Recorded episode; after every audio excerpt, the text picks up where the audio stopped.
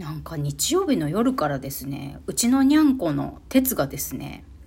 おてっこが出ないよみたいな顔してずっとおトイレでね、5分10分ぐらいなんか出ないな、出ないな、みたいな顔して、で、ひょっちゅうおてんことおけつの穴、ひょっちゅう舐めてるんですよ。これ、膀胱炎かなんかですかね。えー、もう、王子の次は鉄？と思ってさ、もう、クレジットカード使えるようにならないと、病院連れて行けないんだって、と思いながら、スケジュール帳とね、にらめっこしているみくりです。エロ玉ラジオ。おはようございます。みくりです。この番組では、借金持ち独女、パラレルワーカーの私みくりが、沖縄から日々いろいろいろいろ思うことを配信しております。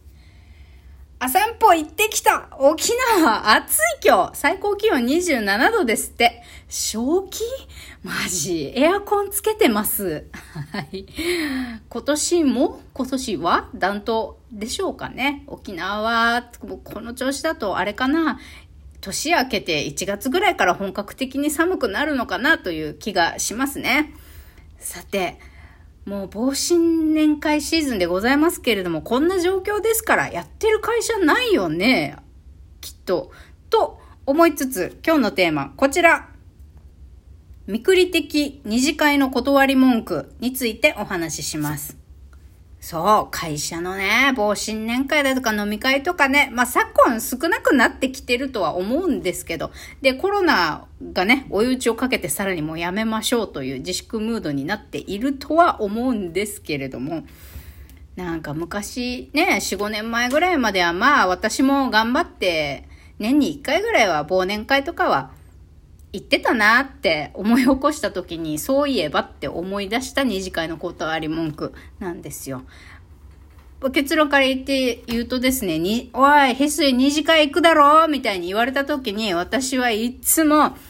すいません。今からセックスしに行くんで、もう今夜は勘弁してくださいつって、いつも断ってたんです。まあ、これはね、嘘ですよ、もちろん。私も。あの、本、ちゃんとしたね、お付き合いしましょうって、ちゃんと言って、あの、お付き合いした彼氏はもう13年いませんから、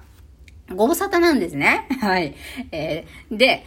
それ言ったら、まあ、これは、これを言えるかどうかは、その人自身のキャラと、言う相手の上司によるんですけれども、まあ、男性の上司にね、おい、二次会行くだろう？とか、行こうぜ、みたいな感じで言われて、行きたくないなっていう時、女性はね、こう答えたらいいんだ。まあ男性でもこう答えて許してもらえるのかな？わかんないけど。私は女だからこのセリフで許してもらえました。あ のそしたらね、上司はへって笑って、そうか、じゃあ、邪魔できないな、つって、返してくれるんですよ。タクシー呼ぼうか、つって。あ、ありがとうございます。今回はどうかご勘弁ください、つって。帰れます。もう誰も突っ込んでこの、来ません。はい。便利、非常に便利な言葉だなと思って、好んで私はこのセリフを使っておりました。本で逆の立場で私がかい、まあ、まあ大体のシーンは会社の人ですけど、まあ先輩とか、男性のね、先輩とか上司に対して、え、二次会行きますよねみたいに言いたい時はですよ。あまあ誘った時に向こうが、いや、俺はもうこの辺で、みたいに言った時は何言ってるんですか？今からセックスでもしに行くんですか？つって、あの、みんながいる前で大きい声で言うっていうね。で、それで、いや、そうじゃない。まあ、真面目な人はね、いや、まあ、そうじゃないけど、みたいな感じで言って、じゃあ、いけるじゃないですか。つって、まあ、押し倒して誘う。で、乗ってくれて、いや、そうなんだよ、みたいな。俺も俺でいろいろあるんだよっていう風に、まあ、言ってくるようでしたら、まあ、しょうがねえな、つって見逃してあげること。でも、まあ、その時はね、もちろんセットで、週が明けてとかね、その、飲み会終わった後に、で、あの日のセックスどうでしたってみんなの前でちゃんと聞くっていうことをセットでやるっていうことをね、して、あの、ちゃんと笑いを取り、なごま、場を和ませるっていうところまでやって、この型は完成するんですね。はい。ぜひ皆さん、あの、全くこれは万人に、万人が使えるセリフではないんですけれども、あ、自分のキャラなら使えるな、これっていう方はね、ぜひ、あの、使ってみてください。万が一防新年会だとか、あの、会社のね、飲み会とかがあって二次会はご遠慮したいわという時がね、今後もしあるんだとしましたら、あの、みくりとかいうふざけたやつがこんなこと言ってたなっていうのをね、あの、思い出していただければと思います。はい。今日の話はここで終わり。早い !5 分20秒そんな感じですかね。まあ、積もることいろいろあるんだけど、あんまりね、あの、お金がないとか、あの、病気が、病気がっていうか、まあ、うつが辛いとかね、そんな話ばっかしててもねって思うんで、あの、皆さん、このラジオでは言ってないけど、私ね、ほんと腐るほどくだらないこと日常的にいっぱい考えてるんですよ。YouTube 中毒してる私はですね、ひょっちゅう、あの、なんて言うんですか、男性の YouTuber がソファーとかに座って、その画角でお話をしている時とかにね、ほら、股間あの、ソファーとかに座って、椅子とかソファーに座っている時の、あのー男性の股間がね、普通に服着てるよ。ただ、椅子とかソファーに服着て座ってるだけの男性の映像とかがね、YouTube に映ってる時に股間が見える時は、あこのもっこりぐらい具合はどれぐらいの大きさなんだろうか、リアルで見た時にとかね、そんなこと考えたり、ほっとくだらないことを毎日考えてるんですよ。びっくりするぐらい。多分ね、もうメモに書き出したらね、止めどないぐらいに出てると思うんですよね。もう、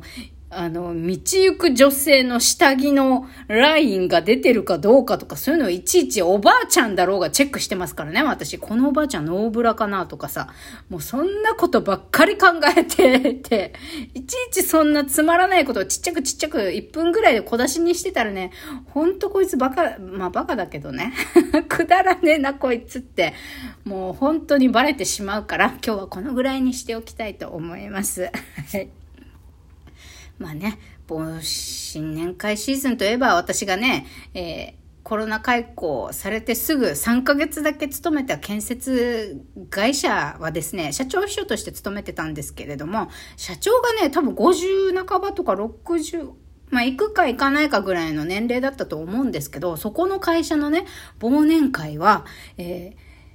社長の誕生日が12月なんですかね。わからないけど、あの、社長の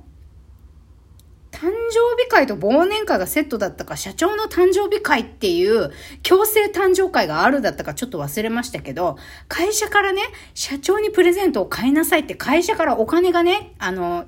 一律で支給されて、まあ何万円とかじゃ多分5000円とかそれぐらいだと思うんですけど、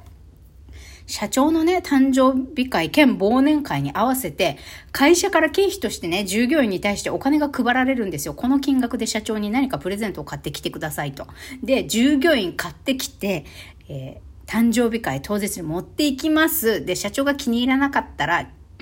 とかって舌打ちされるっていう最悪な誕生日会を強制的にですよ。強制誕生パーティーですよ、これ。やんなきゃいけない会社でありました。私が3ヶ月勤めてた頃ね。ま私が勤めた頃はもうコロナ真っ只中の時だったんで、もうもちろんそんな会なんてもうしばらくコロナが落ち着くまでやらないと思うつって、従業員はよかったって胸胸をね、撫で下ろしてましたよ、ほんともうコロナのうちに辞めてよかったと、あの会社は心底思いますね。はい。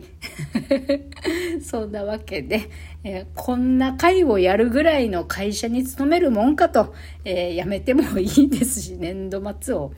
あの、区切りにね、辞めるとかでもいいですしね。皆さん、あの、年末年始とか、いろんな節目ってありますけれども、節目こそ、えっ、ー、と、自分と自分が大切にしている存在をね、大事にすべく、あの手この手で乗り切ってください。はい。二次会を断るときは、すいません今日セックスしに行くんで勘弁してくださいこれをね、あの、うまく活用して、嫌な会からは逃げてください。ということで。